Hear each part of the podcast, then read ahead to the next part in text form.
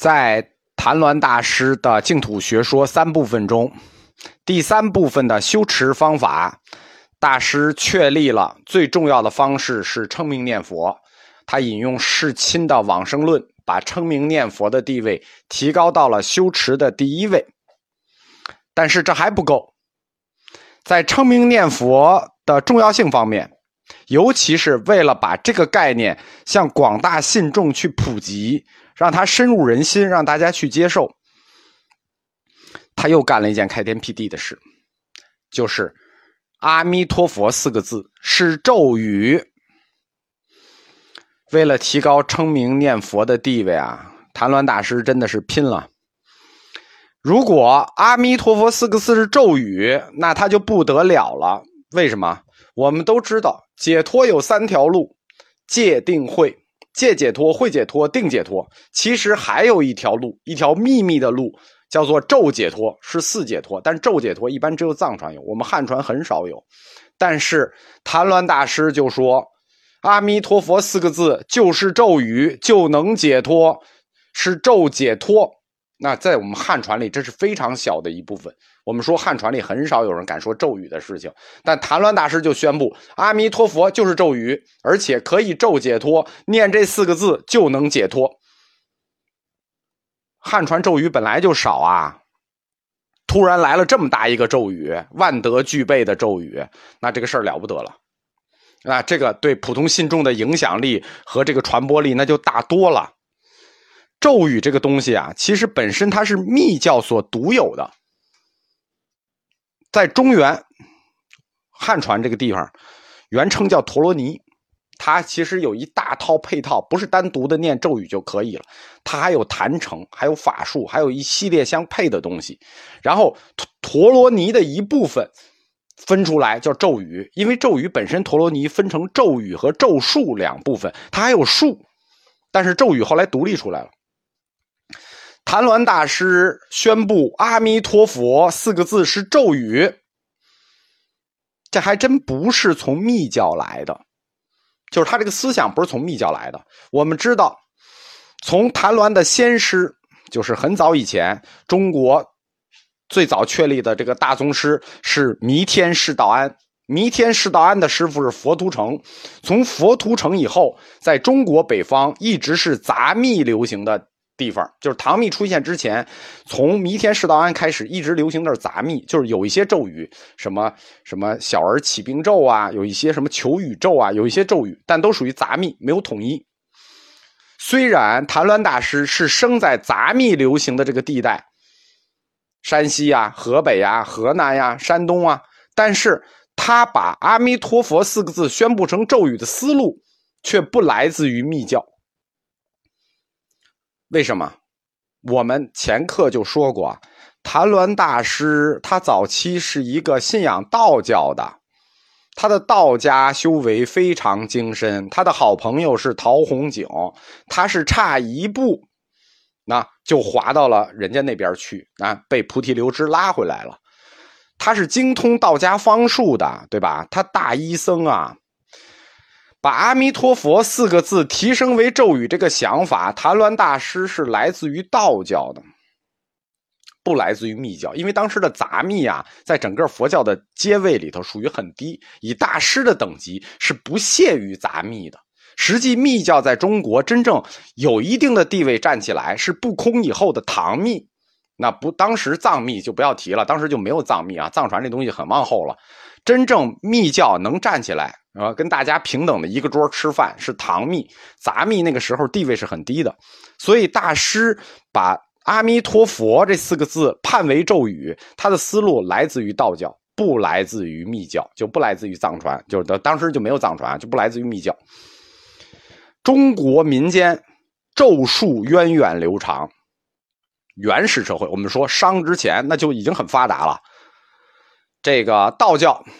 它是从汉朝以后有的，它本身就有很多禁咒、神咒啊。有一点大家一定要区分啊，道教和道家是两回事。道家很早就有了，老子时候就有了，但道教很晚才有，汉朝才有，跟佛教差不多同时。咒，它是道教的一个重要组成部分。三大派嘛，福禄派、金丹派、内丹派。那福禄派那全是咒啊。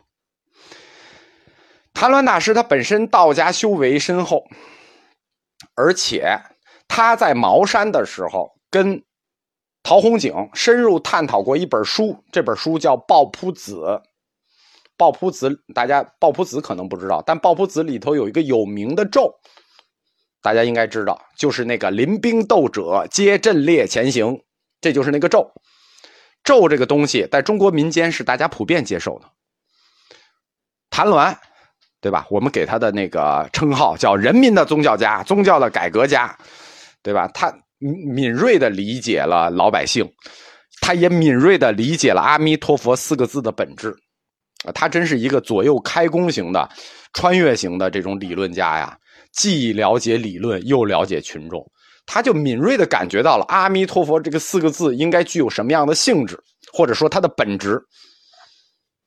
谭鸾判断，如果要把阿弥陀佛，或者说把净土宗的这个概念，尽可能的去传播的话，就必须把阿弥陀佛提高到有咒术神力的地步。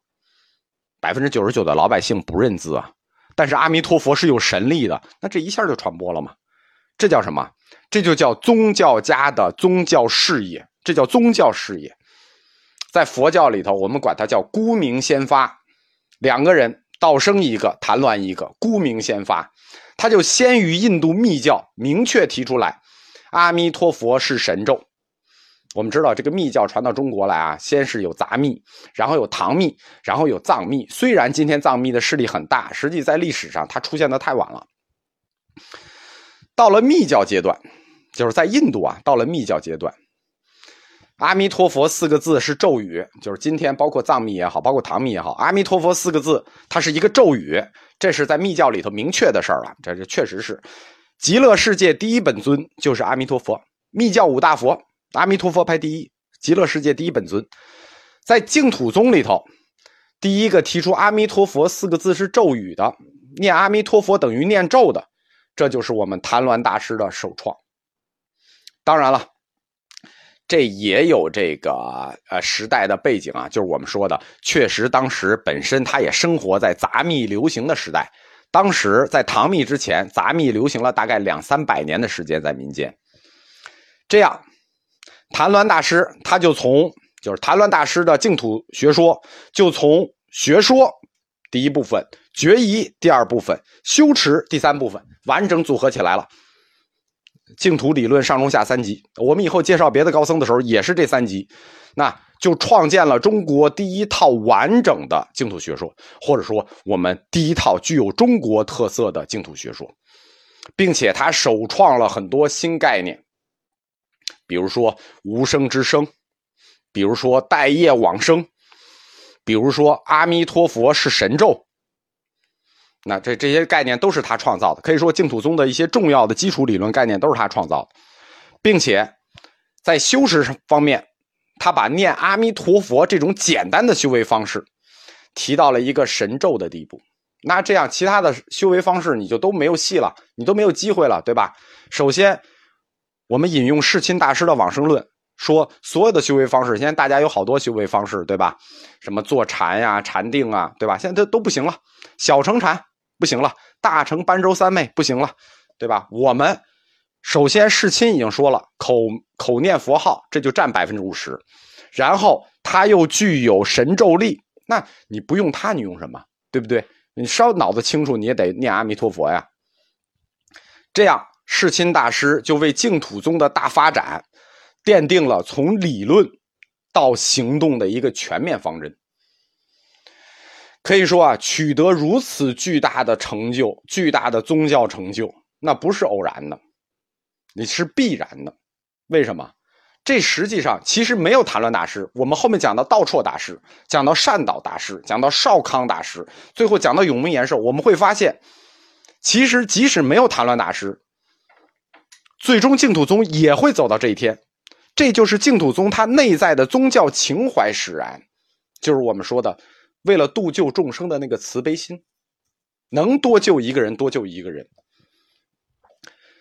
中国话就是我们中国古古古话说：“圣人无心，以天地之心为心。”谭鸾，他就是一个以众生之心为心的宗教家，对吧？他生在那个痛苦的年代。我们在前面课里说，痛苦的时代孕育痛苦的灵魂，必须给痛苦的灵魂指出一条路来。他怀着对那个世界污秽世界的憎恶，和他悲天悯人的这种情怀，那他活在那个世界多么痛苦啊！啊，中国古代痛苦时代 top ten，但是他仍然有这种悲天悯人的情怀。四弘誓愿的第三条怎么说的？我我前面课里有一课叫四弘誓愿，大家如果不记得可以再听一下。第三条怎么说的？众生无边誓愿度。这就是净土宗的情怀，众生无边誓愿度，一切的努力都是为了把芸芸众生拔出苦海，引入理想的净土之中。这种情怀一般人是不能理解的，就很多人对净土宗的看法都是说：“哎呀，愚昧啊，呃，水平低啊。”实际他们不理解净土宗的情怀，就换言之啊，他们就没有学通过净土宗的学理。后祖后来的二祖道绰，就是谭鸾死后二十年，二祖道绰生，他没有见过谭鸾大师，他也一生到处在寻找，说到底有什么办法能度救众生。当他路过山西玄中寺的时候，看到谭鸾大师留下的石碑，据说他抱悲痛哭，书上是这么说的，就抱悲痛哭，不能站立，可见谭鸾大师为众生的慈悲胸怀啊，就可见一斑。从谭鸾大师的学说、决议以及修持，他始终贯穿了一条主线，可以让我们看到谭鸾大师的思想是什么呢？只要能让芸芸众生进入净土，无论你这生有罪还是没罪，只要能多度一个人，只要能让你们进来，那就没有什么事儿是大师不能做的、不敢做的。修改点经书，这都不算事儿了。谭鸾大师告诉众生：“选择易行之道吧。”然后，并且给了你一个最简单的方式，口念佛号就可以。我们换一下角度看一下，在那个历史背景下，其实不光是那个历史背景下啊，到解放前，就是初等教育普及之前，整个历史背景都是一样的，就是百分之九十九的人民不认字。还有什么比净土的理想更吸引人民呢？还有什么比念阿弥陀佛更让人民群众能接受呢？对吧？什么是老百姓愿意相信的？什么让老百姓能缓解在这个痛苦现实世界的灵魂，就缓解灵魂的痛苦？什么能让他接受？什么让他相信？什么就是谭乱大师要选择的方法？给他。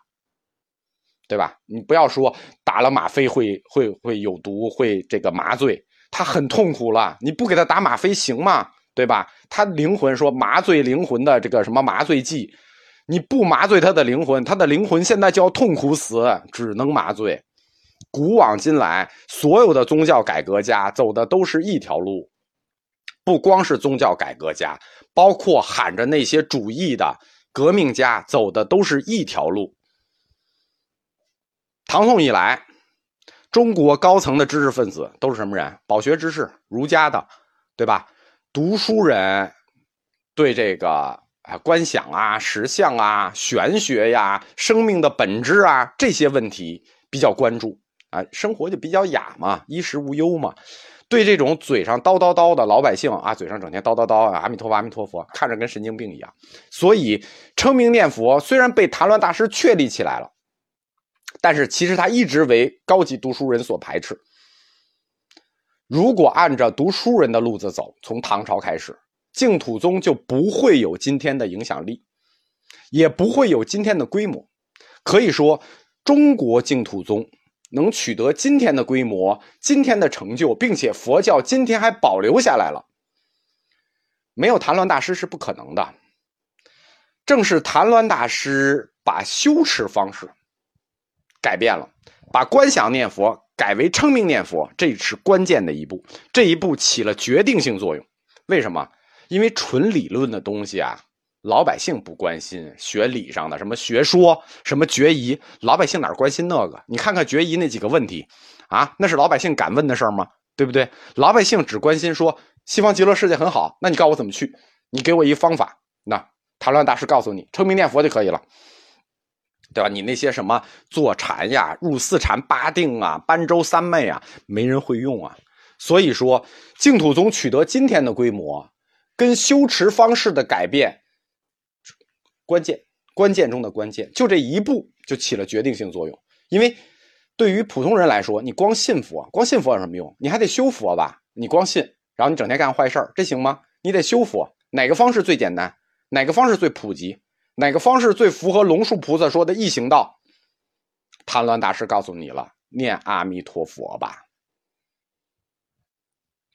这种口念阿弥陀佛的方式，其实，在你做坏事的时候啊，是会产生心理阻隔作用的。不信你就去念一念。这在现代心理学上呢，就现代的心理学上是有理论支撑的。就是你每天念这阿弥陀佛，你做坏事的时候，你就会产生一个障碍，跟砌墙一样。这在一千五百年以前，谭鸾大师就发现了。他在《往生论著》里是这么写的，他写了这么一段。说一心专念阿弥陀如来，愿生彼土。此如来名号及彼国土名号，能止一切恶。听见没有？念阿弥陀佛，一心专念阿弥陀如来，能止一切恶。为什么能止一切恶呢？谭鸾认为，念佛是一种净念。就是说我每天念佛，我想的是一个净念，想的说我要做好事是个净念，净念念念相续，杂念就很难掺进来。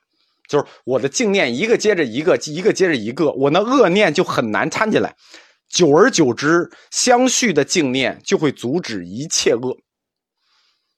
这在佛教理论里叫做以净破染，就是净念一直持续着，你这个染念就是你这个恶念，你就进不来。我们简单的说啊，就是用现代的那个角度考虑一下，你每天都跟我跟自己说，每天早上一睡醒，我是雷锋，我要做好人好事，我陈光标，我天天要出去做好事你你不停的告诉自己，我要做好事我要做善事我要做好人。这样，如果你碰到坏事的时候，你要干坏事的时候，你心里就含糊了，对吧？你每天都告诉自己做好人，结果马上出门，啊，你就想干点坏事这可能吗？你心里自己先含糊。当然了。这个，如果你每天跟自己说“我就是王八蛋，我要干坏事那你放心，你出去干的时候肯定爽爽的。嗯，这个啊，称名念佛呢，啊，这就是净土宗的一种独立的修行方式了。他就把就以前的修行方式是什么呢？以前的修行方式两两块禅定都是禅定，小乘禅定和大乘禅定。小乘禅定叫五门禅，大乘禅定叫般舟三昧。到了净土宗这儿，被谭鸾全部转换成了称名念佛，对吧？这个禅定，因为这实际是我们佛教哲学的课没讲，所以这个这个这一讲，大家可能不太不太不太了解。回头我把那块补上。大乘禅实际上一直是块缺陷，中国佛教的这个包括禅宗用的基本上都是小乘禅，就是五门禅。那个般舟三昧很少有人用，它是由《法华经》入的。然后那这样都都很复杂，那两门禅都很复杂。然后呢，这样一下，谭鸾大师就换成了一种我们人人都能修行、人人都能接受、很方便的修行方式，口念佛号，一句阿弥陀佛，万德具备，既不需要入定，也不需要专业知识，也不需要你认字，对吧？你都不用认字，你也不用这个这个，你什么都不用，只要你真心的信就可以了。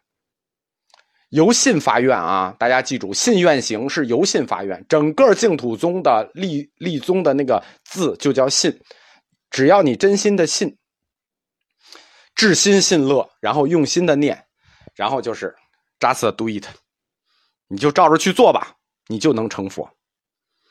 口念佛号这种修为方式，经过净土宗的发展。最终就成了净土宗的一个独具的特色，所以后来我们也管净土宗叫念佛宗。最终，大家别小看这种简单的方式，最终让净土宗成长为中土最具影响力、最具民民众基础的宗教。宗教就是谭鸾大师学说的第三部分——修持称名念佛。